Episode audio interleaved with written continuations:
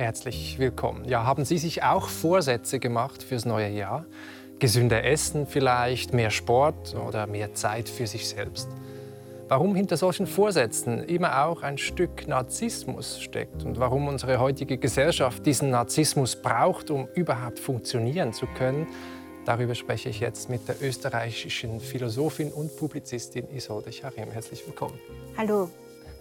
Ja, haben Sie sich denn auch Vorsätze gemacht fürs neue Jahr? Nein, eigentlich Nein? nicht. Hätte ich sollen. Machen Sie nie? Nein, eigentlich mache ich mir permanent Regeln, Vorsätze. Äh, aber wissen Sie, das wirkt so unschuldig. Das sind ja gute Sachen, Verbesserungen, besser, gesünder leben, äh, Sport machen, Ja. die Gesundheit steigern. Mehr Zeit für sich selbst? Ja, ja? Mhm. aber hinter dieser Unschuld, dieser, äh, dieser Vorstellungen oder dieser Regulierungen oder dieser Arten, wie man das Leben lebt, hinter dieser Unschuld verbirgt sich eigentlich die eigentliche Formel des Narzissmus und diese lautet immer mehr. Du musst immer mehr werden, du musst dich immer mehr steigern. Das ist sozusagen etwas, was einen unglaublichen Druck auf uns alle ausübt. Aber ich kann mich, mir doch auch vornehmen, mehr Nein zu sagen, mehr abzusagen, mehr Zeit für mich selbst zu haben. Das, das wäre ja dann eine Gegenbewegung gegen Ja. dieses immer mehr. Ich glaube, das ist sozusagen, es hängt nicht am Inhalt. Äh, Es geht darum, dass man sich ständig unter Druck setzen muss, sich zu verändern. Irgendwelche Ziele zu haben so, und zu Ziele einer besseren zu- Version seiner selbst zu werden. So. genau. Also der, es geht nicht nur um Ziele, sondern es geht darum, dass man eigentlich seinem Ideal entsprechen soll. Das ist, glaube ich, der Knackpunkt und der Kernpunkt. Jetzt sagen Sie ja in Ihrem neuen Buch, äh, sehr lesenswert, mit dem Titel Die Qualen des Narzissmus über freiwillige Unterwerfung, sagen Sie, eigentlich unsere Gesellschaft heute als Ganze ist narzisstisch äh, geworden. Woran machen Sie denn das fest? Vielleicht können Sie mal ein paar Phänomene, ein paar Beispiele nennen, wo Sie diesen Narzissmus denn sehen. Ich glaube, dass es eine massive Veränderung der Gesellschaft gibt in den letzten, sagen wir mal, 30, 40 Jahren. Und diese Veränderung besteht darin, ähm, dass sich die alten Formen, wie wir miteinander umgegangen sind, verändern hin zu einem Aufschwung dieser, des selbstbezüglichen Narzissmus. Also des, dass man sich eben, so wie Sie es eingangs gesagt haben, auch steigern muss, dass, es, ähm, dass wir uns gegenseitig immer mehr beobachten, kontrollieren, bewerten. Das ist, glaube ich, ganz wichtig. Also alle Formen der Beobachtung und der Bewertung, der wir alle ständig heute unterliegen. Und äh, die, das voran, das absolute Zentrieren auf Erfolg zum Beispiel. Also es gibt viele Momente, äh, an denen man festmachen kann, da hat sich etwas massiv verändert. Genau. Und das versuche ich zu erfassen oder zu verstehen. um mit einem gemeinsamen Begriff, also das darunter zu fassen, das ist dieser Narzissmus. Und Sie haben es schon angetönt, dass mit diesem Ich-Ideal, dass ich einem Ideal von mir selbst nachstrebe. Jetzt, wenn ich an Narzissmus denke, äh, dann habe ich eher das Gefühl, da geht es um Selbstüberschätzung. Jemand hat ein großes Ego, kreist um sich selbst und hat da vielleicht auch wenig Empathie. So. Ähm, Sie haben einen anderen Begriff von Ja. Narzissmus. Genau. Den Also- müssen Sie erläutern. Ich glaube, dass ich den Narzissmus äh, doppelt abgrenze. Also ich grenze ihn einerseits vom Alltagsverständnis ab, also von dem, was Sie gerade gesagt haben. Dieses übermächtige Ego, das aufgeblähte Ego. Das alleine ist noch nicht Narzissmus. Ähm, und die zweit, der zweite Moment ist, ich borg mir diesen Begriff eigentlich von Sigmund Freud aus. Ja, der hat sehr genau explizit und dargelegt, was Narzissmus ist. Aber er hat das gemacht, um eine Pathologie zu beschreiben, um zu beschreiben, wie etwas nicht funktioniert. Und ich borge mir insofern diesen psychoanalytischen Begriff aus, um zu zeigen, wie die Gesellschaft heute funktioniert, wie heute Normalität sich herstellt. Mhm. Was hat denn Freud unter Narzissmus verstanden? Wie hat er das definiert?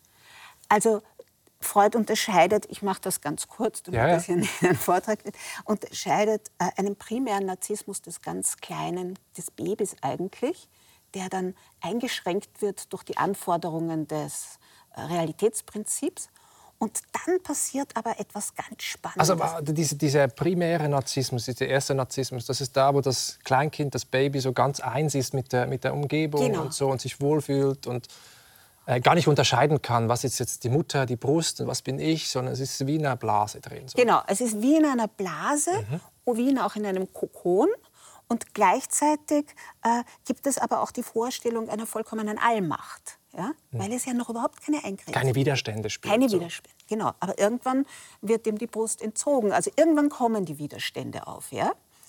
Und was dann passiert ist, äh, dass dieser Narzissmus nicht einfach verloren geht, sagt Freud, sondern in einem späteren Zeitpunkt wird er in veränderter Form zum sekundären, zum erwachsenen Narzissmus. Und da wird dieses, das, was, dieses verlorene Paradies, weil es ist ein Paradies und es ist jetzt völlig egal, ob es das jemals wirklich gegeben hat oder nicht, aber dieses Paradies oder die Vorstellung zu, von dem Paradies, die wird wiederhergestellt, indem man jeder von uns ein Ideal aufrichtet, das Ich-Ideal. Also die frühere Allmacht, die dem kleinen Baby noch sozusagen selbstverständlich war, die kehrt wieder als etwas, nämlich als eine Vorstellung von einem Ideal-Ich, das uns mit Forderungen, ja. das uns mit einem Druck versieht, das uns konfrontiert mit einem ständigen Drang, das uns immer sagt, du musst mehr werden, du musst besser werden. Und wie ich kontrolliere das. Jetzt kann man sagen, also für sie ist diese Spaltung, diese Gespaltenheit ganz wichtig für den Narzissmus, ja. dass es ein reales Ich gibt und dann ein ideales Ich, was ich gerne werden möchte, so, wo ich eigentlich hinstrebe, was mich antreibt. Ähm, und jetzt ist es ja so, dass es da einerseits, das sind Ideale, die ich mir selbst setze, aber es sind natürlich auch gesellschaftliche Ideale, ein Druck, der da ist, Erfolg haben Sie gesagt, Leistung, Konkurrenzgesellschaft und so weiter. Ja, das ist ganz spannend das Ich-Ideal ist eine Instanz in der Psyche. Ja? Und diese Instanz, also etwas unglaublich Intimes. Und diese Instanz ist sozusagen der Statthalter der Gesellschaft in unserer eigenen Psyche. Hier kommen sozusagen Forderungen der Gesellschaft, die plötzlich zu unseren eigenen werden. Ja? ja. Und äh, das ist wirklich ganz spannend, wie sich das was da für ein Schnittpunkt ist zwischen Gesellschaft und Individuum in uns selbst. Und Sie haben vorher, glaube ich, ein entscheidendes Wort gesagt, dass es um eine Spaltung geht.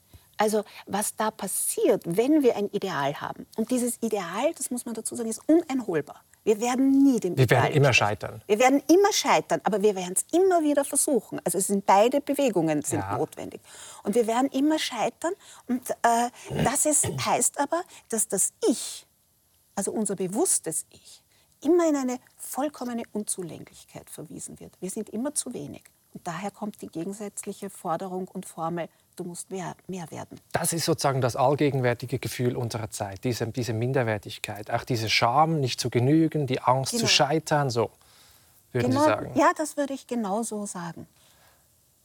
Jetzt, jetzt, ist ja so, wenn, ich das, wenn man das vielleicht hört, dann denkt man, naja, das ist jetzt nicht Neues. Also das es gibt ja dieses Stichwort Selbstoptimierung. Wir sind eine Gesellschaft, in der wir uns alle ständig selbst optimieren müssen. Ähm, wir treiben uns selbst an und die Gesellschaft auch. Ähm, wie grenzen Sie sich dann ab von dieser These, dass das nur ein Phänomen der Selbstoptimierung ist? Also da versuche ich mich ganz vehement davon abzugrenzen, weil das eben so ein verbreiteter Diskurs ist. Ja? Das hört man ja heute permanent. Die Selbstoptimierung, die erzählt uns oder die suggeriert uns, dass, man, dass wir souveräne Subjekte sind, die sich wirklich tatsächlich selbst optimieren können. Und wenn sie sich dann optimiert haben, dann sind sie die perfekten Marktsubjekte. Ja, das ist eigentlich die Erzählung, die dahinter steht. Mhm. Das heißt, es ist eine Erzählung weder eine, die ein notwendiges Scheitern einbegreift, und zweitens ist es eine Erzählung, die sagt, du kannst eins mit dir werden. Du kannst diese Spaltung überwinden. Du kannst tatsächlich der werden, der sozusagen dieses optimiert, die optimierte Version deiner selbst. Und da würde ich sagen, nein, wir sind eben verwiesen in die ewige Unzulänglichkeit, weil wir nämlich versuchen nur in einem narzisstischen Drang oder einem narzisstischen Imperativ diesem Ideal nachzueifern mhm. und es aber nie erreichen. Und Sie zitieren da einen französischen äh, Psychoanalytiker, nämlich Jacques Lacan. mit, Sie wissen, was kommt? Ja. Mit dem Spiegelstadium. Also wenn das, wenn jetzt äh, Sie selbst haben auch Kinder, ich habe zwei kleine Töchter, ich weiß auch genau, wo die, wo die, die erste Tochter zum ersten Mal vor dem Spiegel gestanden ist 10 Minuten lang, 20 Minuten lang. Und ich habe gedacht, jetzt versteht sie. Jetzt erkennt sie sich selbst im Spiegel. Und Sie sagen, das ist ein entscheidender Moment, genau was diese ewige Unzulänglichkeit äh, angeht.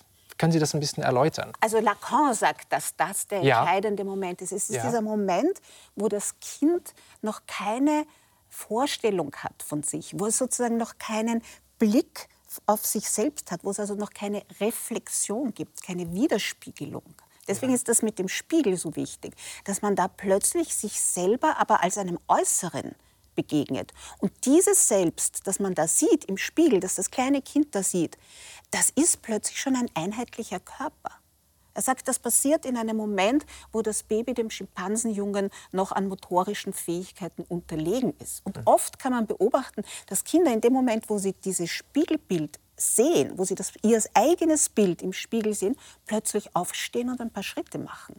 Also das heißt, da ist die Identifizierung im psychoanalytischen Sinn und im psychoanalytischen Sinn heißt Identifizierung sich zu verwandeln, sich dem Bild anzuverwandeln, das ist da wirklich in Szene gesetzt. Aber da steckt schon viel drin, dass das Bild von mir selbst, dieses ganzheitlich, das treibt mich schon an und ich fange an aufzustehen und, und, mich zu bewegen und so weiter. Das ist ja das, was Sie dann auch sagen, dieses Ich-Ideal später dann, ja. das uns antreibt äh, und immer mehr und immer weiter. Und gleichzeitig sagt eben Lacan, dass dieses Ideal, er, er, sagt, das ist eine Art Linie, der wir uns immer nur asymptotisch ja. nähern können. Das heißt, wir können sie nie erreichen. Ja. Und ab dem Moment beginnt das Drama des Ichs, das Drama, dass das Ich ewig unzulänglich bleibt. Ja, das hat ja auch dieser Narziss äh, erfahren, also die mythologische Figur bei, bei Ovid. Wir kennen das, der Jüngling, der dann in, in den auf die Wasseroberfläche guckt äh, und äh, sich in sein eigenes Spiegelbild verliebt, sagt man. Ähm, aber ich glaube, Sie deuten die Geschichte noch mal ein bisschen, bisschen ja, anders. Ich habe mir die Frage gestellt, man sagt ja quasi, Narziss war vor dieser Begebenheit schon so selbstsüchtig. Er hat alle Avancen äh, ausgeschlagen, weil er nur so selbstbezüglich auf sich bezogen war. Wieso hat dieser Narziss als er in das Wasser blickt, sich selbst eigentlich nicht erkannt. Woher der hat sich selbst nicht erkannt Nein, zuerst hat er, deswegen hat er sich ja verliebt. Er hat sich ja verliebt, als ob er sich in ein Objekt, in einen anderen verlieben würde. Mhm. So beginnt die Geschichte. Mhm. Und der blinde Seher, Theresias, sagt, Narziss wird dann untergehen, wenn er erkennt, dass er es ist. Also sozusagen, er geht nicht unter, als er sich in sich selbst verliebt hat, sondern er geht unter, als er plötzlich erkennt, das bin ja ich, das ist nur mein Spiegelbild. Und was da passiert ist, er hat die falsche Triebenergie mobilisiert. Also er hat die Triebenergie, die libidinöse Triebenergie äh, ähm, mobilisiert. Er verliebt sich vermeintlich verliebt in einen sich, anderen. Genau. Und, erkennt und er dann, sagt, er, er will es, er will diesen anderen haben, wie das eben ist, wenn man sich verliebt. Aber er will es nicht sein. Und in dem Moment, wo er erkennt, das bin ich, da ist es zu spät weil der hat dann nämlich, er hat sozusagen nicht die narzisstischen Triebe äh, mobilisiert. Und meiner Meinung nach ist Narziss in diesem Fall nicht narzisstisch genug gewesen, weil er sich noch verliebt hat. Ne? Eine spezielle Deutung, ja. Lassen Sie uns ein bisschen von dem Individuum Narzissmus noch mal Narziss weggehen zu, zur Gesellschaft. Sie haben das schon angetönt mit diesem ständigen bewertet werden, mit diesen Ratings, ähm, mit dieser Konkurrenz, mit dem, mit dem Wettbewerb, den wir, glaube ich, alle spüren. Wir kennen das Phänomen, dass diese, diese Rankings auch, diese bewertet werden. Und Sie sagen jetzt, eigentlich ähm, möchten wir da raus. Es gibt so was wie ein wie ein geheimes Heilsversprechen dahinter, dass wir dieser Konkurrenz mal entfliehen können. Und das treibt uns letztlich an. Wenn wir da an der Spitze sind dieses Rankings, dann sind wir sozusagen diese Konkurrenz los. Das müssten Sie müssen erläutern. Also wenn man sich vorstellt, was ist das Prinzip, das die Konkurrenz leitet? Das Prinzip, das die Konkurrenz leitet, ah, das ist nicht so viel Reflexion Den mit dem Spiegel. Ja. Vorsichtshalber. Äh, also was ist das Prinzip der Konkurrenz? Das Prinzip ist eine permanente und allgemeine Vergleichbarkeit. Jeder wird mit jedem verglichen. Und ähm, permanente Beurteilung. Jeder wird von allen beurteilt. Und der Zwang, besser zu sein als, besser zu sein als der andere, besser zu sein als der Konkurrent. Das ist ein unglaublich forderndes, unerbittliches System eigentlich. Und das Gegenprinzip Das extremste Gegenprinzip zur Konkurrenz lautet, du bist einzigartig. Du hast Eigenwert. Du hast einen Wert, der sich nicht erst aus dem Vergleich ergibt, sondern du hast einen Wert für dich. Und das braucht nicht sozusagen sich dieser Konkurrenz aussetzen. Das sind die zwei Extreme. Mhm. Mhm. Und jetzt sind wir sozusagen ausgesetzt diesem Konkurrenzsystem mit seiner Unerbittlichkeit. Und da kommt in jedem der Wunsch auf, dem zu entfliehen. Ja? Mhm. Jeder möchte eigentlich jenseits von dieser Konkurrenz sein. Jeder möchte dem eigentlich enthoben sein. Ja? Und da setzt etwas ein, was ich als objektiven Narzissmus bezeichne. Mhm. Objektiver Narzissmus, weil bisher haben wir den Narzissmus als psychisches Phänomen beleuchtet. Ja? Der war subjektiv. Aber plötzlich, und das ist das Neue, und zwar das wirklich ganz Neue der Gesellschaft, dass wir heute in der Gesellschaft einen objektiven Narzissmus finden, der nicht aus der Psyche des Einzelnen kommt, sondern in den Konkurrenzverhältnissen selber stattfindet. Und zwar wie? Durch Rankings, durch äh, das Zählen von Likes, Klicks und so weiter. Also es gibt die ganzen Tabellen, es gibt eine ganze Quantifizierung von Einzigartigkeit eigentlich. Hm. Und was jetzt passiert ist, also da werden, das sind narzisstische Skalen. Um die ringt jetzt jeder. Ja? Hm. Jeder ob er möchte oder nicht, muss dem nachlaufen. Jeder möchte, muss oder möchte mehr Likes haben, möchte besser, der Bessere da sein. Und jetzt kommt das, was ich wirklich ein perfides Versprechen dieser narzisstischen Gesellschaft nennen würde. Es ist perfid, weil es sagt, wenn du der Erste bist, wenn du sozusagen die meisten Likes hast, dann kannst du der Konkurrenz entgehen. Dann wirst du einzigartig dann bist du nicht mehr, dann beziehst du deinen Wert nicht mehr aus der Situation, dass du besser als ein anderer bist, sondern dann bist du sozusagen gerettet. Das heißt, und das ist das, was Sie vorher gesagt haben, am Höhepunkt der Konkurrenz kippt die Vorstellung, aber das ist nur das Versprechen, kippt es in die Vorstellung, dass man durch die Konkurrenz hindurch Nein, jenseits der Konkurrenz. Das ist die große kann. Sehnsucht dahinter, das diese die Eigenwert zu haben, nicht im Vergleich zu anderen, nicht besser zu sein. Eine so Art Heilsversprechen, ein Refugium, ein Mythos. Aber man muss sehen, dass es ein Mythos ist, weil gleichzeitig sind, also ein imaginärer ja, Mythos, gleichzeitig sind wir aber alle völlig austauschbar. Das heißt, auf dieser Ebene der völligen Austauschbarkeit, über die schwappt dann plötzlich dieser Mythos, man könnte einzigartig werden. Und wie kann man einzigartig werden? Durch Konkurrenz, durch mehr Konkurrenz. Nur durch mehr Konkurrenz. Und wenn man besser wird, dann entkommt man hm. diesem dieser Hölle eigentlich? Das ist interessant. Also steckt ganz viel drin. Mir kommt da in, in, den Sinn Andreas Reckwitz, der berühmte Soziologe, der ja eine Theorie geschrieben hat, Gesellschaft der Singularität. Und da steckt dieses Wort der Einzigartigkeit, diese Sehnsucht ist da natürlich auch, auch drin. Und er sagt, nicht nur wir, wir selbst als Individuen möchten heute einzigartig sein und kuratieren unser Leben, als wäre es ein Kunstwerk, sondern auch die Produkte, die wir konsumieren, wollen das. Die wollen authentisch und einzigartig sein. Wie er das genau meint, das schauen wir uns kurz an. Schicke Vernissage. Klick. Und? Wie leben Sie denn so? Ein ausgefallenes Designerstück hier und da? Wochenendtrip in die nächste Boomtown? Dann geht es Ihnen also gut. Willkommen in der selbstbestimmten Spätmoderne. Als Kurator Ihres Lebens setzen Sie auf Einzigartigkeit. Ihre Vita, ein Kunstwerk, unverwechselbar, ja, singulär. Laut Reckwitz sind wir im Kulturkapitalismus angelangt, laden Dinge mit Bedeutungen auf, die über ihre reine Funktionalität hinausgehen. Wie ihr neues Designstück. Das ist für sie ja auch mehr als ein simpler Stuhl. Doch aufgepasst! Ohne es zu merken, sind wir Teil von etwas Neuem geworden der Masse der Einzigartigen.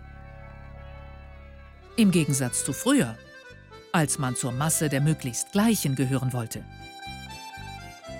Mit Pauschalferien im Süden und Standardhaus im Grünen. Von dieser nivellierten Mittelstandsgesellschaft haben wir uns längst verabschiedet. Heute steht das designte, optimierte Ich im Vordergrund und geht seinen eigenen Weg. Wer legt nicht Wert auf eine individuelle Erscheinung? Ja, die individuelle Erscheinung und diese Masse der Einzigartigen. Wie grenzen Sie sich denn von, von Reckwitz ab und von dieser Theorie? Wo gehen Sie darüber hinaus? Ich glaube, dass er auf der Ebene der Darstellung und der Beschreibung viel gebracht hat und ich habe da auch viel sozusagen bei ihm gefunden. Ja. Aber ich gehe eigentlich in der grundlegenden Konzeption nicht mit ihm konform. Ich glaube nicht, dass es wirklich einen, das was er sagt, einen Strukturwandel der Gesellschaft gibt, dass es einen Strukturwandel der Märkte gibt. Er sagt, es gibt Singularitätsmärkte. Er sagt ja quasi, der Kapitalismus hat sich völlig verändert. Mhm. Und ich glaube, dass er quasi hier dem, dass er dem hier auf den Leim geht. Ich glaube, man muss eigentlich sehen, das ist eine Ideologie, also um nochmal darauf zu kommen, mhm. der Mythos von der Einzigartigkeit, dem wir heute tatsächlich alle nachrennen, weil er und das ist entscheidend, weil er dem Wunsch entspricht, unserem eigenen Begehren. Eine Ideologie kann immer nur dann funktionieren, wenn sie dem eigenen Begehren, wenn sie andockt ans Begehren.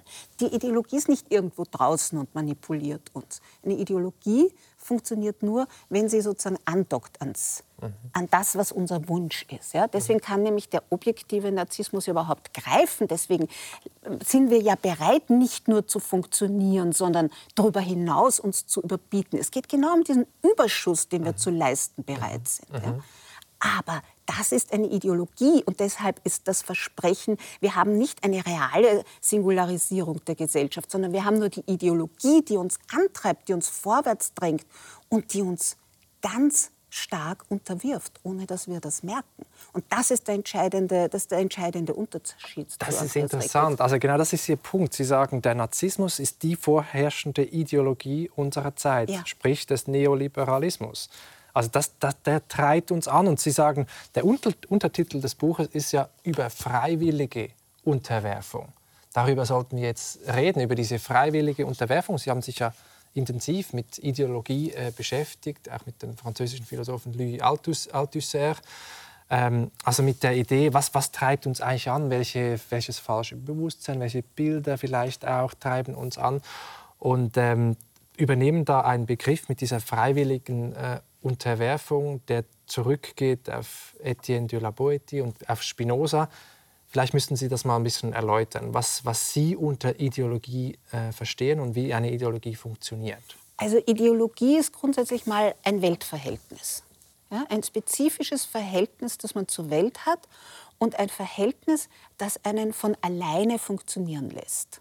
Ja, also dass man nicht einen äußeren Zwang hat, sondern dass man sich eigentlich ähm, freiwillig in Verhältnisse fügt, die für einen gar nicht immer gut sein müssen, die vielleicht gegen die eigenen Interessen sind. Also es geht um ein freiwilliges Zwangsverhältnis, das aber nicht als ein Zwangsverhältnis gelebt wird. Bei La Boétie heißt es ja noch freiwillige Knechtschaft. Ja?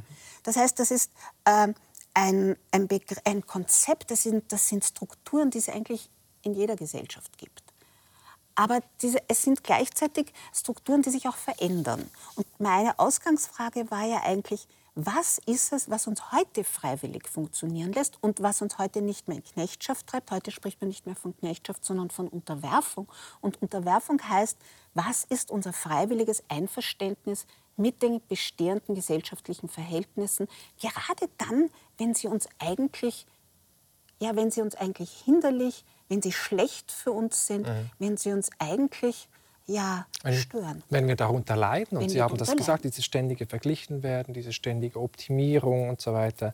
Und das sind auch die Qualen des Narzissmus. Und, und was Sie beschreiben, ist natürlich jetzt diese Ideologie dahinter, dieses Ich-Ideal, das wir uns setzen oder das, das die Gesellschaft auch ähm, vorgibt ähm, und belohnt, wenn wir dem hinterherrennen. Und Sie zitieren da auch den niederländischen Philosophen Spinoza, der im 17. Jahrhundert äh, von einer Herrschaft über die Herzen geredet hat und gesagt hat, mit Blick auf Religion hat er gesagt, dass die Menschen würden für ihre Knechtschaft kämpfen, als sei es für ihr Heil. Großartige Formulierung, nicht? Die Menschen würden für ihre Knechtschaft kämpfen, als sei es für ihr Heil. Ja. Ähm, und, und da kommt ein weiterer, weiterer Gedanke ins Spiel, nämlich diese, dieses Gefühl, ich bin berufen, ich bin angerufen von, mhm. von etwas. Vielleicht können Sie das noch erläutern. So, das ist meine Aufgabe, meine eigentliche Aufgabe. Dann erfülle ich das freiwillig. Also letztendlich heißt, äh, Ideologie ja auch die Konstitution oder die Herstellung der eigenen Identität. Ja?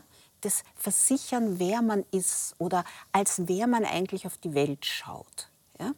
Und dieses, diese Herstellung von Identität kommt durch einen Prozess in der Gesellschaft zustande, den Althusser eben Anrufung nennt. Also es gibt Instanzen, es gibt, äh, es gibt Figuren, von denen hat man das Gefühl, die würden einen anrufen. Kannst du mal ein Beispiel machen? Naja, gerade die Religion ist das, aber Sie haben zum Beispiel ein sehr gutes Beispiel ist in der protestantischen Ethik. Da gibt es ja, also jetzt sozusagen in einem ganz anderen Spektrum, da gibt es ja die Vorstellung, der Beruf, ja, der Beruf, den man ausübt, sei eigentlich eine Berufung. Da werde man von Gott gerufen, den speziellen Platz in der Gesellschaft einzunehmen. Das ist das. Das Arbeit ist die Vorstellung. Als Gottesdienst. So.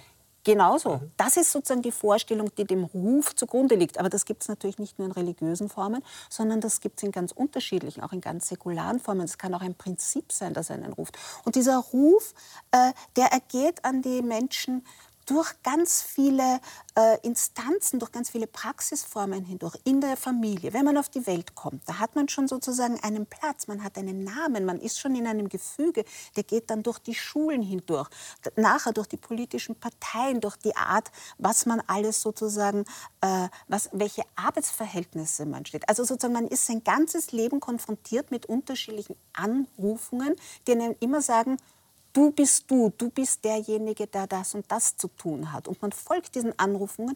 Manchmal löst man sich auch, mhm. aber dann folgt man einer anderen. Mhm. Mhm.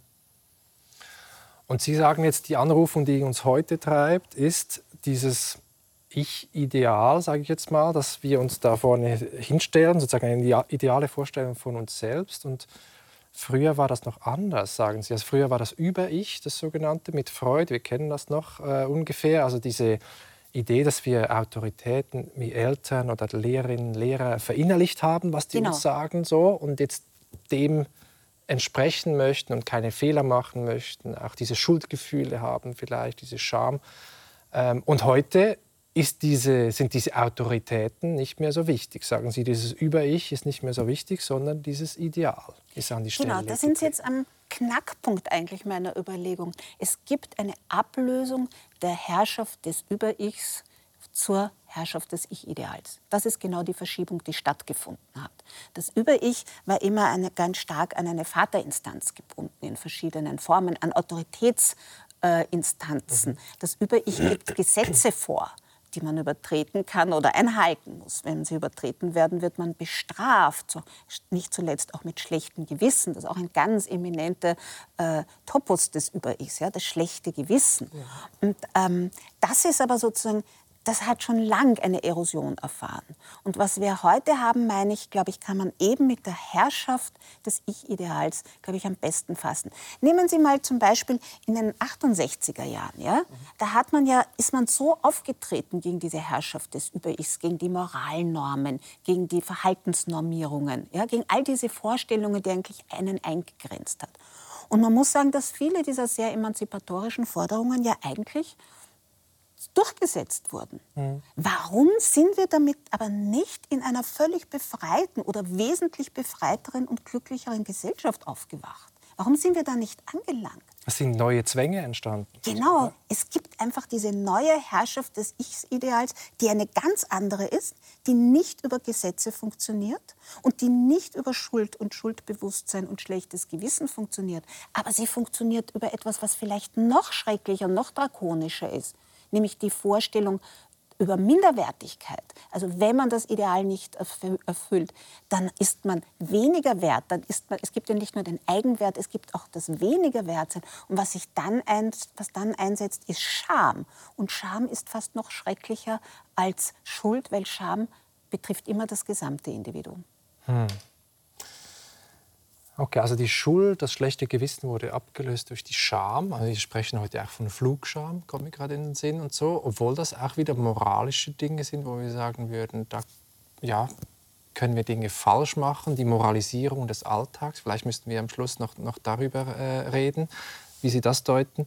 Jetzt sagen Sie ja, Ähm, eigentlich mit 68, ich meine, Sie sind 59 geboren, äh, ja. in Wien, ja. genau in einer jüdischen Familie. Ihr Arbeit, Vater arbeitete als Korrespondent einer israelischen Zeitung und äh, Ihre Eltern, kann man noch sagen, stammen aus Galizien, sind dann im Zweiten Weltkrieg geflohen nach Palästina und der Vater dann wieder zurück nach, zurück nach Wien. Also Sie haben, sage ich jetzt mal, diese 68er Jahre irgendwie auch erlebt, waren zwar noch jung, aber haben das erlebt und diese Erosion der Autoritäten wie Sie, wie Sie es nennen. Und jetzt sagen Sie, heute gibt es aber wieder neue Regeln, neue Gesetze. Wir haben fast so eine Wut, alles zu regeln, schreiben Sie in Ihrem neuen äh, Buch. Und äh, auch wenn das um die eigene Gesundheit geht, wie viel Kalorien darf ich jetzt essen? Wir machen uns so eigene, fast zwanghaft, so, so eigene Regeln. Und Sie vergleichen das sogar mit einer Zwangshandlung. Mögen Sie das mal ein bisschen erläutern? Also ich denke, die Erosion der Vaterinstanzen, die Erosion der Über-Ich-Instanzen, das ist ja sozusagen ein bekanntes Phänomen. Nicht? Mhm. Und damit geht natürlich auch das moralische Gesetz unter, oder es wird zumindest eingeschränkt, also das moralische Gesetz, das einen eigentlich immer schon eingeschränkt hat in der Identität, das einen immer von vornherein sozusagen äh, eingefügt hat. Mhm. Ja? Äh, Zizek nennt das eine symbolische Kastration. Ich finde, das ist ein guter Begriff. Äh, das ist sozusagen heute nicht mehr unsere Situation. Unsere Situation ist heute, dass wir diesen, von diesem Ich-Ideal eigentlich geknechtet werden, aber dass dieses Ich-Ideal, das baut nicht eine, das baut keine anderen äh, Autoritäten mehr auf, sondern das ist sozusagen nur die, die, die, Version des besseren Ichs. Okay, also auch so Vorbilder oder Stars zum Beispiel, ein Sportler oder eine Musikerin oder sowas, ähm, sind heute auch nicht mehr Autoritäten in dem Sinne, sondern sind ausgelagerte Ich-Ideale. Genau. Also das ist die Verschiebung. Also es gibt diesen tollen Text von Freud über Massenpsychologie, wo er erklärt, wie funktionieren Massen. Ja, und er sagt, es gibt eine Delegierung des Ideals, weil das ist so eine Art, ich nenne das eine narzisstische Krücke, weil man kann ja nicht ständig narzisstische Kränkungen verkraften und man kann auch nicht ständig versuchen, narzisstische äh, Erfüllung zu bekommen. Also gibt es sozusagen kleine Ausweichmanöver. Ja? Und, eines, und diese Ausweichmanöver nenne ich eben narzisstische Krücken, über die man auf einen Umweg zu so einer Art narzisstischen Befriedigung kommen kann. Und eine dieser Ausweichmöglichkeiten ist, dass man das Ideal delegiert, dass man es outsourced. Ja, dass man sagt, so, und jetzt gibt es da eine Person und die ist sozusagen... Die, die hat für mich Erfolg. So. Die, die, die hat genau, Erfolg, aber... Die, die erfüllt für mich das Ideal und der bin ich auch in einer äh, ganz eminenten Weise verbunden mit vielen anderen, die eben diese Masse bilden. Aber das gab es doch immer schon. Genau, aber der Unterschied ist, dass diese Figuren, die früher im Zentrum stehen und die auch bei, zum Beispiel die Freud noch ganz unschuldig 1920 den politischen Führer nennt, ja, mhm. das sind Über-Ich-Figuren gewesen. Mhm. Über-Ich-Figuren, die immer zumindest suggerieren mussten, dass sie in irgendeiner Weise überlegen sind stärker, besser, willensstärker, was auch immer. Egal, ob es jetzt gestimmt hat oder nicht. Aber es gab immer sozusagen, die Autorität war sozusagen eine Person, die stärker war. Und was wir heute haben, ist die Ablösung dieser Über-Ich-Figuren, die, die, sind nicht mehr ausschlaggebend äh, in der Gesellschaft. Ausschlaggebend ist heute, oder ich würde sagen, der Wesentlich, die wesentlichste Figur ist der Star. Und der Star ist, der wird nur noch angehimmelt ob seiner Selbstbezüglichkeit. Weil er wie ein perfekter Kreis zu sein scheint, der in sich ruht. Das ist sozusagen das, was uns so gefällt. Der dieses Jenseits der Konkurrenz verkörpert, könnte man mit Ihnen Ja, sagen. das ist sehr schön. Sie nennen da Harry Styles, den, den Musiker ähm, und Sänger. Warum gerade diese, diese Figur? Weil Warum es mir um den das? Unterschied ging, äh, dass zum Beispiel Mick Jagger, der war, die 60er Jahren waren ja sozusagen noch Übergangszeiten. Und ja. in den 60er Jahren hatten wir jemanden wie Mick Jagger, der war schon ein Star aber der hat noch Reste von Über-Ich-Zügen, weil er zum Beispiel viriler sein musste als andere Männer. Das war die Vorstellung. Also da gab es immer noch so einen Überschuss. Mhm.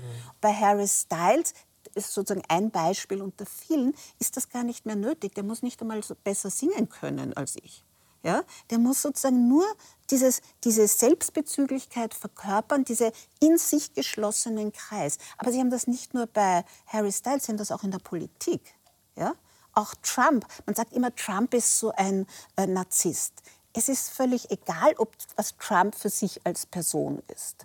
Für seine Anhänger funktioniert er als so ein Star, der sich selbst genügt und der das an ihrer Stelle lebt und verkörpert. Der auch dieses authentisch sein, dieses sich selbst sein irgendwie verkörpert, Ja, oder? genau Und das. den Erfolg gleichzeitig. Ja. Mhm. Was ist mit Greta Thunberg? Ist die auch ein Star? Ja, die Greta Thunberg war gewisserweise auch ein Star. Äh, das übrigens auch jemand, von der einem eine riesige Anrufung ausgegangen ist. Ja. Ja, kann man ja wohl sagen. Äh, eigentlich unglaublich. Und gleichzeitig äh, hat sie aber auch genau durch die Art ihres Sprechens oder ihres Auftretens dieses Selbstbezügliche verkörpert. Ja? Wie sie, die Art ihrer, denken Sie an diese Reden vor der Uni, how, vor der UNO, how dare you, diese, diese Wut, diese, die, war, die hat sich eigentlich nur noch als, ein, als eine Selbstreflexivität kommuniziert. Die hat, die hat nicht mehr gesprochen, sondern die ist aufgetreten und hat sozusagen diese, als Behauptung, ich glaube, so kann man sagen, sie ist als Behauptung aufgetreten.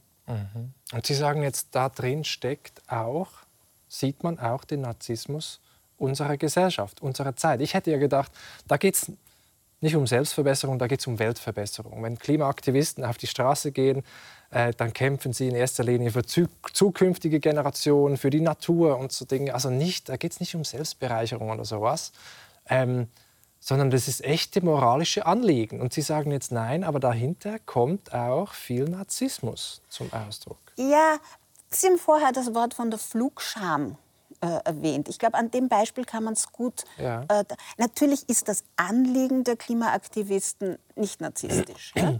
aber der Diskurs. Äh, und das ist, glaube ich, wichtig zu unterscheiden. Ja? Äh, Der Diskurs ist narzisstisch. Äh, der Diskurs, der, die Flugscham, ja? das ist nicht der, die alte Scham, die auf einem Genussverzicht basiert. Ja? Das ist eben keine Über-Ich-Form. Das ist keine Verbindlichkeit, die vorgegeben wird, sondern das ist plötzlich ein Verzicht, aus dem man noch einen narzisstischen Mehrwert ziehen kann. Das ist sozusagen der Genuss Statusgewinn oder so ein oder Statusgewinn, Identitätsgewinn. der oder- übrigens auch gegen viele Leute ins Treffen geführt werden, ins Treffen geführt wird. Ja? Die Leute werden ja sozusagen auch, man schämt sich ja nicht nur selber, sondern man wird ja sozusagen gedisst oder geschämt. Ja? Also da plötzlich tritt ein ganz neuer Diskurs auf, was in Bezug auf Verzicht, also Verzicht ist dann plötzlich nicht etwas, äh, wo mir etwas weggenommen wird, sondern eigentlich etwas, was ich dazu bekommen könnte. Und wenn ich es nicht mache, dann kann ich verurteilt werden. Sie machen das auch in der, also die Fußballweltmeisterschaft in Katar ist noch nicht lange her. Und Sie machen das, glaube ich, in einem- in einem Interview haben Sie auch beschrieben, dass man da das schön sehen konnte. Diese Diskussion darüber, darf ich jetzt das gucken oder muss ich das boykottieren? Da geht es auch viel um Identität. Wer bin ich eigentlich? Und dass man das Weltgeschehen irgendwie privatisiert. Und Ja, denkt, man dass man es herunterbricht auf sich als Person, als ob man sozusagen unmittelbar, mal- unmittelbar damit kurzgeschlossen wäre. Ja. Und als ob die eigene Handlung tatsächlich.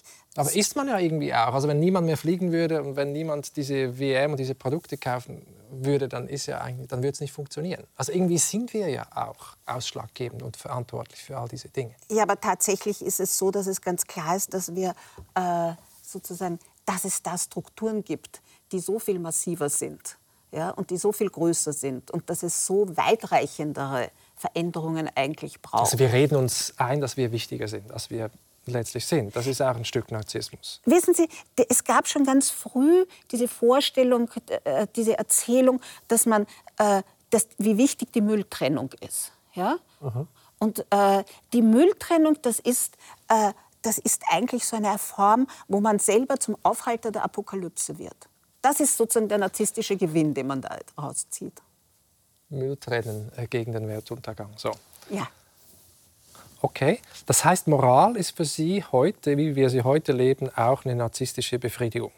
Also ich würde erst noch mal sagen, die Moral, die wir heute haben, ist nicht gleichzusetzen mit der Moral aus Über-Ich-Zeiten. Es ist eine Moral unter Anführungszeichen, eine Als-Ob-Moral. Wir sind umgeben von Regeln, die unser Leben strukturieren, von Regeln der Lebensführung. Wir sind besessen von Regeln. Ja, aber das sind, Also gut, ich meine, wenn ich jetzt sage, wenn es um meine eigene Gesundheit geht, um mein Schlankheitsideal oder was auch immer, dann kann ich sagen, ich habe bestimmte Regeln, ich esse nur so und so viele Kalorien äh, pro Tag oder pro Mahlzeit. Aber wenn ich sage, ich verzichte jetzt auch aus ethischen Gründen auf Fleischkonsum oder was auch immer, oder ich fliege nicht mehr aus ethischen Gründen, dann sind das keine privaten Regeln, sondern das ist doch ein moralisches Verhalten. Nein, das lehnt sich nur an an das, was früher als Moral gegolten hat, als ob es ein Gesetz gäbe. Ich glaube, das Entscheidende ist, wir haben heute kein Gesetz mehr, wir haben kein moralisches Gesetz mehr. Wir haben nur Regeln und die Regeln, die unterscheiden nicht zwischen gut und böse, sondern zwischen gut und schlecht. Und gut und schlecht ist eine Unterscheidung, die immer auf den Einzelnen gemünzt ist. Gut ist das, was für mich gut ist und schlecht ist das, was für mich schlecht ist. Und wenn zufälligerweise ich äh, jemand bin, ja, der zum Beispiel ökologisch orientiert ist, dann ist zum Beispiel Fleischessen aus dieser Perspektive schlecht, weil ich als ökologisch orientierter das sozusagen meiner Identität gegenüber, das sozusagen für mich schlecht ist. Aber das ist nicht, weil es einem allgemeinen moralischen Gesetz Doch, ah, das ist doch eine seltsame Beschreibung unserer Situation. Die meisten Aktivistinnen und Aktivisten würden noch sagen, es geht hier um Gerechtigkeit gegenüber zukünftigen Generationen, gegenüber Tieren, was, was weiß ich. Da geht es überhaupt nicht um irgendwelche subjektiven Regeln, nur weil ich jetzt das gerade gut finde, sondern das ist objektiv. Ich kann das begründen. Das sind leidensfähige Wesen, das sind Generationen in der Zukunft, die genau dieselben Rechte haben sollten und so weiter. Also schön kantianisch zum Beispiel, könnte man das, oder eben utilitaristisch, oder? Es ist eben nicht kantianisch, weil es nicht eine Verpflichtung auf ein allgemeines Gesetz ist. Von der Sache her schon, aber von der Art, wie der Diskurs läuft. Der Diskurs läuft heute über die Vorstellung, was macht etwas mit mir? Was macht das mit mir? Das ist die Leitfrage. Das ist das Leitmotiv. Das ist sozusagen der Zu und das ist unser Weltzugang. Das, und insofern was unsere Ideologie. Was macht das mit mir? Macht mich das besser? Macht mich das schlechter? Ich lese ein Buch. Was macht das mit mir? Das ist die Haupt, das ist sozusagen die geheime, das geheime Leitmotiv unserer Zeit. Hm.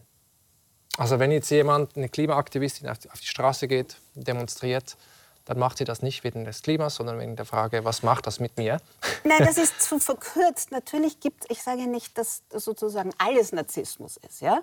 Äh, natürlich gibt es auch noch Kämpfe. Natürlich gibt es auch noch Dinge, die darüber hinausgehen. Ich sage nur, wie funktioniert der Diskurs? Und der Diskurs funktioniert darüber, dass ihm alles zur Okkasion wird, also zur Gelegenheit oder zum Anlass, sich selber in der Welt wiederzuspiegeln und sich zu behaupten.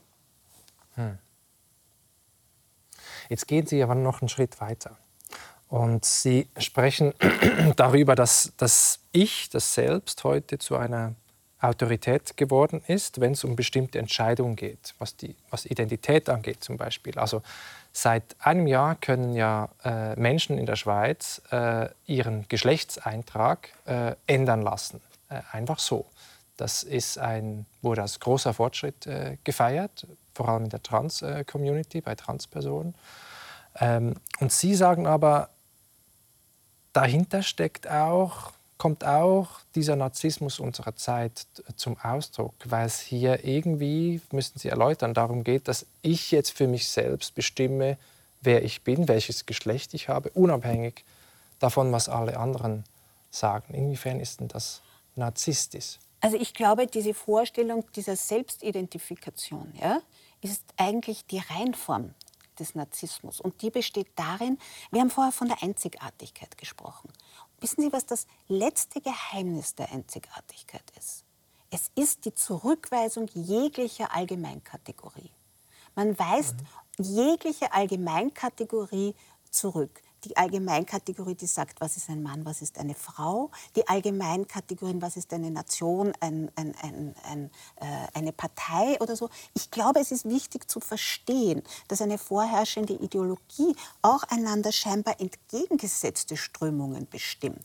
Also die, die Liberalen, die, sich, die, die vielleicht die Selbstidentifikation schrecklich finden, die frönen genauso einem narzisstischen, einer solchen narzisstischen Zurückweisung von Allgemeinkategorien wie die, wie die Transleute, ja, die sagen, es gibt keine Vorgabe. Was? Nicht einmal die Biologie ist eine Vorgabe. Vorhin haben wir von den Klimaaktivisten geredet. Die sagen, nicht einmal die Biologie ist eine Vorgabe, sondern das Ich setzt sich selbst absolut. Es kann sozusagen keine Art von gesellschaftlicher Vorgabe geben und auch keine natürliche. Was spricht denn dagegen? Also kritisieren Sie diese, diese Stimmen? Also wenn Sie sagen, letztlich welchem Geschlecht ich zugehörig bin, das entscheide ich, das spüre ich, das weiß ich. So, ähm, so beschreiben das viele für sich. Und ähm, was spricht dagegen? Dagegen spricht, äh, es geht nicht darum, ob ich das kritisiere oder nicht. Ich versuche nur zu verstehen, was bedeutet das eigentlich. Und da ja. sieht man, dass es da einen ganz massiven, immanenten Widerspruch gibt. Und dieser Widerspruch lautet, ich für mich möchte setzen, wer ich bin, nur aufgrund meines ganz inneren Gefühls. Ja. Aber die Gesellschaft und der Staat, die Gesellschaft soll das akzeptieren und der Staat soll da ein, ein Gesetz machen. Das heißt, es gibt eine Art Notwendigkeit einer Anerkennung. Ja. Ja? Und da wird aber plötzlich sozusagen, da setzt man sich in letzter Instanz in eine völlige Selbstentäußerung. Weil was da anerkannt werden muss, ist das Intimste, das Existenziellste, das man hat, nämlich das Selbst als in seinen Grundfesten. Und ich glaube, es geht also nicht darum, das zu kritisieren, sondern zu sagen, letztendlich mündet dieser absolute Anspruch es gibt natürlich schon einen Moment, wo ich das kritisiere. Das ist nämlich ein Vergessen der Gesellschaftlichkeit. Es ist ein völlig undialektisches Verhe äh, Verständnis von Identität. Ich äh, definiere mich nicht mehr in Bezug auf andere oder in Abgrenzung von anderen, sondern ich setze mich selbst absolut. Auch in bestimmten Hinsichten. Man würde das ja nicht von all seinen Eigenschaften behaupten. Ja, aber ich, wollte, ich habe gesagt, das ist sozusagen die Reinform von dem, was ich zu beschreiben versuche, die Reinform auch des Eigenwerts. Ja? Der Eigenwert ist der, der sich in letzter Instanz selber setzen möchte, der aber immer angewiesen ist oder verwiesen ist auf eine gesellschaftliche Akzeptanz, aber auf ein, von einer Gesellschaft, die er eigentlich ja damit durchstreichen möchte. Ja. Aber es ist schon interessant. Angefangen haben wir mit sag ich mal, dieser Konkurrenzgesellschaft, mit diesem Neoliberalismus und mit dieser Ideologie, die es dazu braucht, nämlich dieses Ich-Ideal, das uns immer antreibt und auch diese Sehnsucht nach Einzigartigkeit. Und das kulminiert jetzt in so einem Phänomen aus, aus Ihrer Sicht, in dieser Selbstidentifikation darüber, welches Geschlecht ich habe. Das sage ich und niemand anderes. Wobei die Selbstidentifikation ist da ja sozusagen nur ein plastisches Beispiel. Ich würde ja sagen, der SUV-Fahrer äh, beruht ja auch auf derselben Art von Durchstreichen einer Gesellschaftlichkeit. Also ich glaube, das Problem ist, dass der Narzissmus ein antigesellschaftliches Prinzip ist, das heute unsere Gesellschaften dominiert. Ein antigesellschaftliches Prinzip dahingehend, dass diese Allgemeinkategorien abgelehnt werden. Ich passe in keine Schublade, so ganz einfach ja, genau. gesagt. Genau. Und das andere, dass ich die Regeln auch nicht akzeptieren genau. möchte jetzt oder nicht akzeptieren will. Also sehr ja. liberale, libertäre Figuren, die das sagen würden, der Staat soll mir nicht vorschreiben, ob ich jetzt eine Maske tragen soll und so weiter. Ja, das sind sozusagen zwei Versionen. Also das mit der, mit der Maske bezieht sich ja jetzt auf die, auf die Pandemie. Ich glaube, das ist auch ein, ein sehr interessanter Moment gewesen, wo man gesehen hat, wie zwei Versionen von Narzissmus gegeneinander in Stellung getreten sind. Weil wir haben auf der einen Seite die vulnerable Version, die sagt, die ihren Narzissmus sozusagen als Selbstsorge lebt und deklariert und die sozusagen darauf beharrt, dass es Regeln gibt, dass man Masken aufsetzt und so weiter. Und auf der anderen Seite gab es die Maskenverweigerer, äh, die Impfskeptiker oder so, die genauso auf einen Narzissmus rekurrieren, aber auf dem Narzissmus des robusten Subjekts, der robusten äh, Individualität. Mhm. Die sind sozusagen gegeneinander angetreten. Mhm. Als ich Ihr Buch gelesen habe, musste ich an, an dieses Buch hier denken, ein Kinderbuch, das ich meinen Töchtern äh, auch vor, vorgelesen habe. Ähm, und darin geht es um dieses, dieses Tier, das ähm, sich auf die Reise macht und herausfinden möchte, wer es ist, was es ist und geht dann irgendwie zu den Pferden zum Beispiel und vergleicht sich da, was die Ähnlichkeiten sind, was die Unterschiede sind äh, geht dann auch zu den Fischen und so weiter. Und am Schluss entdeckt es, ich bin einfach ich. Ich bin individuell und, und einzigartig und das ist okay so. Und ich dachte immer, das ist eine gute Botschaft für meine Kinder. Und jetzt sagen sie mir, das ist ein Stück Narzissmus, ein Stück Ideologie, das da drin steckt. Es tut mir leid. Aber was ist denn schlimm daran? Es ist doch gut, erst mal zu sagen, ich muss mich nicht verbiegen, um irgendwo dazuzugehören, sondern ich kann in mir selbst etwas entdecken, das ja, das niemand anderes hat? Es ist, äh, es ist vielleicht nicht so leicht, immer sagen, gut oder schlecht. Wir müssen einmal sehen, dass das die Form ist, die uns heute zu einer freiwilligen Unterwerfung bringt. Das ist mal der erste Punkt. Und es ist das, was ein wesentliches Moment der Gesellschaft untergräbt, nämlich sozusagen die Wechselseitigkeit. Und mhm. sozusagen, das sind, glaube ich, die zwei Punkte, um die es geht. Mhm. Und wenn wir jetzt darüber reden, ähm, ich meine, ist, das Buch heißt ja Die Qualen des Narzissmus wie wir, das, wie, wie wir da wieder rauskommen oder wie wir da Anpassungen machen können. Und der letzte Satz des Buches lautet ja, ähm, die Ideologie des Narzissmus ist eine Sackgasse. Also das heißt, wir kommen da überhaupt nicht mehr raus. Oder sehen Sie Auswege? Wissen Sie, der Satz steht ja nicht zufällig dort. Äh, er hat zwei Gründe. Der eine Grund ist, dass ich als äh, Autorin eigentlich die Rolle zurückweise, diejenige zu sein, die Auswege weist. Ich glaube, das ist eine, eine, eine Position, die ich mir nicht anmaße. Und das Zweite ist, dass es nicht so ist, dass man ein, nur ein paar Stellschrauben verdrehen muss und sagen, ja, wir müssen wieder mehr aufeinander achten oder etwas weniger. So funktioniert das nicht. Das ist so ein grundlegendes Phänomen. Es braucht, glaube ich, so eine große Veränderung und die kann nicht aus, diesem Narzisst, aus dieser narzisstischen Gesellschaft selbst herauskommen. Das heißt, es wie alle gesellschaftlichen Phänomene wird es irgendwann einmal eine Veränderung geben. Aber, die Aber man könnte sagen, kommen. braucht es ein anderes Wirtschaftssystem zum Beispiel. Weil Sie sagen ja, die, der Narzissmus ist die Ideologie des Neoliberalismus, sage ich jetzt mal. Ich sage, der Zuspitzung des Kapitalismus. Des Stichwort entfalteten Kapitalismus. Ich würde das ja. Wort Neoliberalismus zurückweisen, weil das eine falsche Theorie ist gerade in Bezug auf die Ideologie. Aber dann könnte man sagen, das ist sozusagen die materielle Basis. Ja. Ähm, und wenn die wegfällt, brauchen wir auch dieses ideologischen Überbau nicht mehr, der uns antreibt, um da mitzumachen. Ja, vielleicht würde ich nicht Basis und Überbau sagen. Aber ich würde sagen, ja, natürlich, so hängt das zusammen. Es kann natürlich auch ganz andere Veränderungen geben. Das wäre eine mögliche Veränderung. Es, gäbe, mhm. es wird es wird eine Veränderung irgendwann einmal geben. Aber sie lässt sich nicht sozusagen innerhalb des Narzissmus, das ist so ein perfektes System des gesellschaftlichen Narzissmus. Ja. ja? Äh, es ist übrigens auch interessant, dass es bei Freud in der The Therapie, äh, ich glaube, das ist eine der wenigen äh, Formen, äh, die Pathologien, die nicht therapierbar sind. Weil nämlich der Therapeut keine Position hat, die er einnehmen kann gegenüber diesem geschlossenen Universum des äh, Narzissten. Ja, man muss sehr viel Anerkennung und Lob geben, um überhaupt da gehört zu werden von einem Narzissten oder Narzisstin, das weiß ich, ja. Ähm, jetzt ist es interessant, also es gibt ja, glaube ich, viele Strategien auch mit diesem, mit dem, was man Selbstoptimierung nennt, umzugehen, weil ich denke, Sie beschreiben das auch. Es gibt dieses, diese Idee der Self-Care, also dass man Sorge trägt um sich selbst und nicht immer der Beste sein muss, sondern auch mal akzeptieren kann, dass man gut ist, so wie man ist.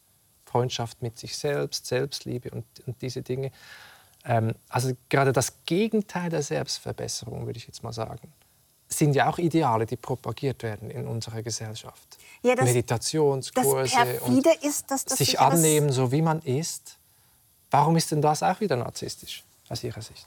Weil wir plötzlich, äh, weil durch diese, dieses Scheitern, das dem Narzissmus eingeschrieben ist, dieses notwendige Scheitern, das ja auch übrigens irrsinnig viel Leid produziert. Ja? Wir haben es, glaube ich, vorher kurz erwähnt. Plötzlich ein neues Konzept aufgekommen ist, ein Konzept wie die Resilienz, also wo sozusagen der, äh, der Typ des Narzissten nicht mehr der Sieger Typus sein muss, der robuste Sieger, sondern plötzlich gibt es sozusagen ja auch die Möglichkeit, aus dem Scheitern einen narzisstischen Mehrweg, äh, Mehrwert zu lukrieren. Ja? Aber letztendlich ist auch so eine Vorstellung, verbleibt in diesem Antigesellschaftlichen, verbleibt in dieser Verwiesenheit auf das Individuelle. Es ist nur sozusagen eine andere Version. Das ist wie bei den Corona-Maskenbefürwortern äh, oder Maskenleugnern. Ja? Es ist sozusagen dann die, die Rückzug zu sich selbst. So. Man kümmert ja. sich um sich selbst jetzt. Naja, das sagt doch schon, dass es jetzt nicht gerade wirklich ein ja. gesellschaftliches... Ja, aber ich meine, das andere Phänomen, das ich Ihnen anbieten kann, sind, sind die ganze Klima, Klimathematik, wo es den Leuten überhaupt nicht um sich selbst geht, würde ich das sagen. Aber Sie sagen, in Ihrer Beschreibung geht es da halt auch um Identität. Das ist halt das Schwierige. Ja. Sie deuten halt diese moralischen Anliegen als narzisstische Diskurse letztlich um die eigene Identität. Das ist sozusagen das Gemeine von so einer vorherrschenden Ideologie, dass man sozusagen da alles einspeisen kann und dann nicht so leicht rauskommt. Deswegen steht der letzte Satz auch so da, wie er da steht. Mhm. Sie zitieren in einem Buch ja auch den großen Philosophen Hegel und der schon über die Romantik geschimpft hat und da von einem einsamen Gottesdienst mhm. gesprochen hat. Das fand ich sehr interessant. Wie viel Religionsersatz steckt denn in diesem, dieser Ideologie des Narzissmus? Also Sie haben schon dieses Heilsversprechen erwähnt, Sie verwenden viele solche Metaphern. Würden Sie sagen, das ist so etwas wie eine Ersatzreligion heute geworden? Ich würde sagen, es ist eine ersatzideologische Herrschaft oder eine neue ideologische Herrschaft. Und äh, übrigens, bei Hegel kommt auch ein wunderbarer Begriff vor, nämlich weil man ja nicht immer, es ist eben nicht nur der einsame Gottesdienst. Wir leben ja nicht alle völlig vereinzelt. Wir leben ja auch in Gruppen, in Gemeinschaften. Ja? Aber das Interessante ist, dass das auch narzisstische Gemeinschaften sind. Und warum ist es eine narzisstische Gemeinschaft? Und da kommt jetzt äh, Hegel ins Spiel, weil er sagt, die leben dadurch, dass wir uns wechselseitig unserer eigenen Vortrefflichkeit versichern. Das ist ein perfektes, eine perfekte Formulierung. für, für diese Echokammern, die ja. wir heute erleben in den sozialen Medien. Übrigens kommt auch der Begriff Echo bei Hegel schon vor. Das, sind, das ist nur ein Echo, das ist nicht wirkliche Gesellschaft. Das ist ge bestenfalls Geselligkeit. Mhm. Also nicht diese echte Anerkennung der wirklich anderen, die mich einmal kritisieren können, sondern die Suche nach Bestätigung, könnte man sagen. Es ist eine, nicht keine wechselseitige Anerkennung als Gleiche zum Beispiel, sondern es ist eine asymmetrische Anerkennung, wo die anderen eigentlich immer nur die Funktion haben, mein Publikum zu sein. Mhm. Vielleicht trotzdem noch mal zum Schluss die Frage, wo sehen Sie kleine Keime des Widerstandes gegen diese Ideologie? Versuche es anders zu machen, die Ihnen Hoffnung machen. Weg von dieser Selbstbezüglichkeit. Ich sehe eigentlich eher Sachen, die mich erschrecken die davon wegführen. Das sind nämlich kommende Krisen. Äh, ich glaube, das wird eine viel größere Macht haben und eine viel größere Wirksamkeit als kleine Hoffnungsschimmer. Und ich glaube, wir sind mit unserem gesellschaftlichen Narzissmus für alle erdenklichen Krisen, die jetzt auf uns zukommen können, denkbar schlecht gerüstet. Hm.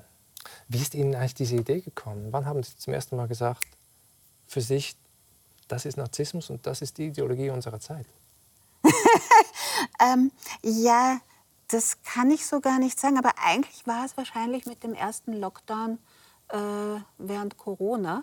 Mhm. Ähm, wobei ich ja in meinem anderen Buch, das, das Sie auch hier haben, äh, da gibt es schon Vorformen. Ich und die anderen heißt das über die neue Pluralisierung, genau. Da gibt es auch schon Vorformen. Es geht um die, um die Frage, der Vereinzelung in der Gesellschaft und der Vereinzelung als gesellschaftliches Prinzip. Mhm. Mhm. Das ist das, was Sie, was Sie meinen, indem wir auch diese allgemeinen Kategorien von uns weisen. Ja. So. Ja, Frau Hayem, ähm, das ist ein Deutungsmuster, das man erstmal, glaube ich, verdauen muss und diesen Blick sich angewöhnen muss. Also ich nehme dieses, diese Narzissmusdefinition, man hat ein eigenes Ich-Ideal, also es geht nicht so sehr um Selbstüberschätzung, sondern man strebt einem Ideal hinterher und das ist eine perfide Form der Unterwerfung, äh, der freiwilligen Unterwerfung. Ähm, ich danke Ihnen viel, äh, vielmals für dieses Gespräch, äh, dass Sie hier waren für diese Stunde. Ich danke Ihnen.